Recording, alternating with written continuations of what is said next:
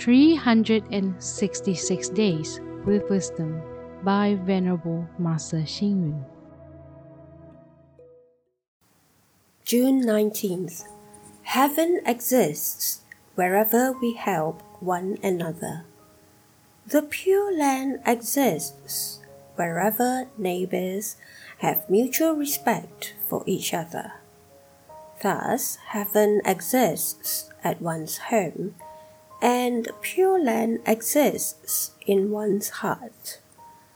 Tigers and leopards live in a mountain, forest which is the Shangri La. Aquatic fishes and crustaceans swim in creeks and rivers which constitute the Shangri La. Birds soar in the sky, and the sky is their Shangri La. Hundreds of flowers bloom in the garden, and thus the garden is the Shangri La. Where is our Shangri La? If we find inner peace, freedom, and wisdom, then we can say that we have found the Shangri La that exists within our minds. If we compare Shangri La with heaven, then Shangri La would require the swaying carpets of grass and flowers, together with magnificent tall trees.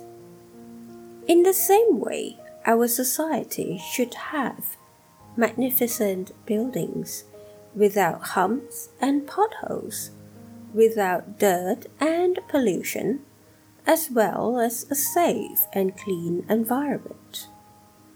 If Shangri La is a pure land, then there would be no bickering about love affairs among men and women, no economic crisis, no transportation problems, no fights between people, no political oppression or crimes.